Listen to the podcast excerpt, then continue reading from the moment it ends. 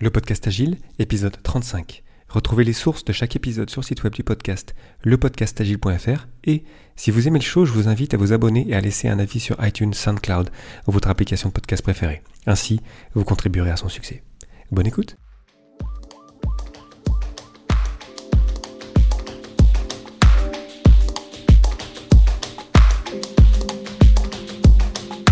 Bonjour, bonsoir et bienvenue, vous écoutez le podcast Agile, le podcast qui parle d'agilité en français. Merci d'être à l'écoute aujourd'hui, je suis Léo Daven et je réponds chaque semaine à une question liée à l'état d'esprit, aux valeurs, principes et pratiques agiles qui font évoluer le monde du travail au-delà. Retrouvez tous les épisodes sur le site web du podcast, lepodcastagile.fr. Aujourd'hui, qu'est-ce que la vélocité et comment l'utiliser dans vos équipes?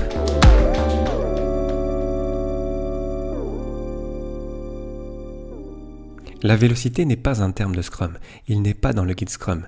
Le terme provient d'Extreme Programming, où il apparaît assez tardivement, remplaçant le terme load factor, dont la définition est jugée trop complexe, au milieu de l'année 2000. Tout d'abord, qu'est-ce que la vélocité? C'est la mesure du nombre de points finis pendant une itération, soit le total des points des histoires terminées au cours d'un sprint. Terminé, nous renvoyant à la définition de terminé qui est décidée par l'équipe. Dit simplement, ça mesure ce qui est vraiment terminé, et donc ce qui ajoute de la valeur potentielle, car ce qui n'est pas terminé pendant un sprint n'est pas utilisable, et donc ne peut de fait apporter de valeur. C'est un indicateur particulièrement utile pendant la planification de sprint par exemple, mais c'est aussi une valeur dangereuse lorsqu'on ne comprend pas ce qu'elle cache. Passons donc sur ce qu'elle n'est pas d'abord, puis sur comment elle peut nous aider à devenir une meilleure équipe. Premièrement, la vélocité ce n'est pas. La vélocité, n'est ni une mesure de performance de l'équipe, ni une mesure d'amélioration ou de productivité.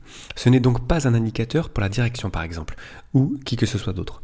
Ce serait extrêmement dangereux de l'avoir ainsi.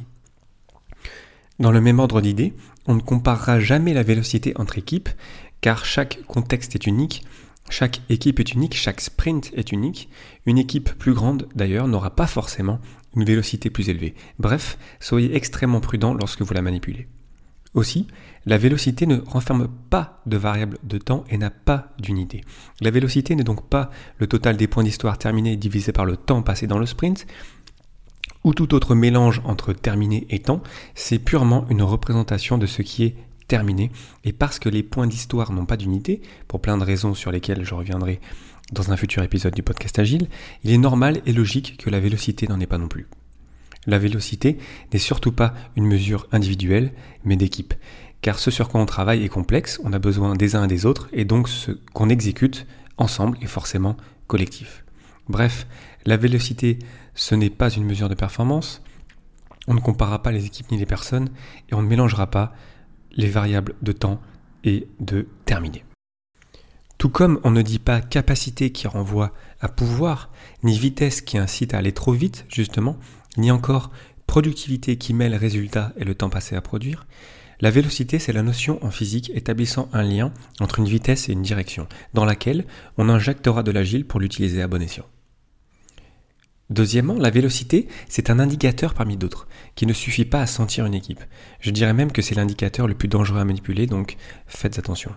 Les interactions, le flux entre les personnes, c'est aussi très important par exemple la capacité à communiquer lorsqu'on a vraiment besoin de le faire, lorsque c'est pas facile, lorsqu'on a des mauvaises nouvelles à partager par exemple, ça peut être aussi un autre indicateur. Bref, il y a plein plein plein euh, d'indicateurs que euh, les Scrum Masters euh, du monde entier utilisent, même parfois je pense sans vraiment s'en rendre compte, en tout cas c'est mon cas. Et donc la vélocité, il faut faire attention de la, prendre avec des pincettes et de la de pas lui donner trop d'importance. La vélocité, c'est là où toute l'équipe Scrum se rencontre. Et c'est là où moi, euh, j'aime beaucoup revenir à cet indicateur si on arrive à bien le comprendre ensemble.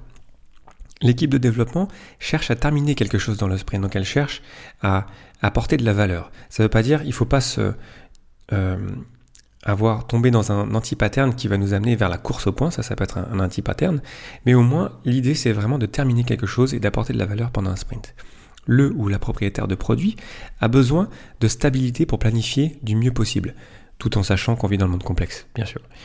Mais euh, le, ou la propriétaire de produit aura besoin de, sentir un peu la, vélocité que l'équipe est capable de, de, fournir à chaque sprint et sentir que effectivement on est un peu de plus en plus en contrôle, on, est de plus en plus stable.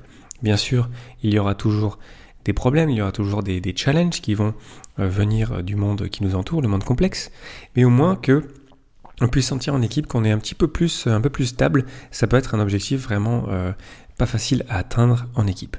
Et euh, avec le troisième rôle de Scrum, le ou la Scrum Master est au milieu pour que le mouvement global soit agréable et durable. Donc on a vraiment l'équipe de développement, le ou la propriétaire de produit et le ou la Scrum Master qui ensemble se rejoignent sur cette, euh, variable de vélocité et qu'il faut encore une fois manipuler avec soin, mais qui va vraiment nous aider à nous retrouver, à d'avoir une équipe alignée vers le même objectif.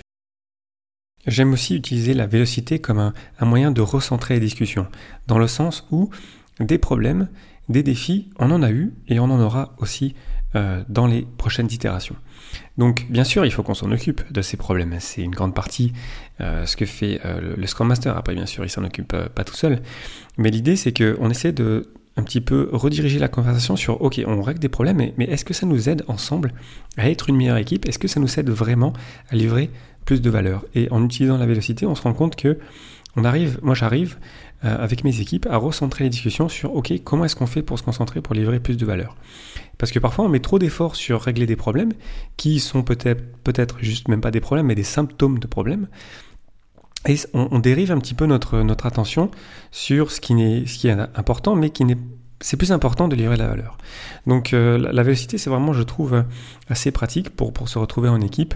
C'est un indicateur parmi d'autres à prendre avec des pincettes. Euh, mais, c'est vraiment intéressant lorsqu'on arrive vraiment à comprendre ensemble ce que c'est et comment on peut l'utiliser ensemble. Pour conclure, une vélocité qui augmente ou qui diminue peut renfermer des significations diverses. Peut-être aura-t-on préféré investir dans l'augmentation de la qualité, en faisant évoluer la définition de terminé par exemple. Peut-être qu'on aura eu affaire à plus de défis qu'à l'ordinaire, qu'on intégrera de nouveaux membres dans l'équipe, etc. Bref, on pourra trouver mille raisons pour tenter d'expliquer l'augmentation ou la baisse de la vélocité. L'important, c'est qu'on cherche à devenir meilleur ensemble, et si on y parvient, la vélocité ne s'emportera que mieux. En plus, c'est même plus intéressant d'être dans une équipe qui a une vélocité relativement stable. On comprend tous que le but n'est pas la course au point, mais de livrer de la valeur. Le ou la propriétaire de produit est alors plus à même de planifier et on se concentre ensemble à être bon sur la durée et pas juste sur un seul sprint. Gardons-nous donc de maltraiter cette variable relative, restons prudents dans son analyse, prenons-la avec des pincettes et concentrons-nous sur terminer quelque chose lors de chaque itération. Enfin, j'ai une question pour vous. Comment utilisez-vous la vélocité dans vos équipes? Le podcast Agile, épisode 35, c'est terminé pour aujourd'hui. Merci infiniment pour votre attention. N'hésitez pas à le partager autour de vous et pour ne pas rater le prochain, abonnez-vous sur le site web du podcast, lepodcastagile.fr. Profitez-en aussi pour partager votre feedback et poser vos questions auxquelles je répondrai lors d'un prochain numéro. Merci encore pour votre temps, j'espère que je vous aurai apporté quelque chose et je vous souhaite d'excellentes journées et soirées. Rendez-vous au prochain épisode.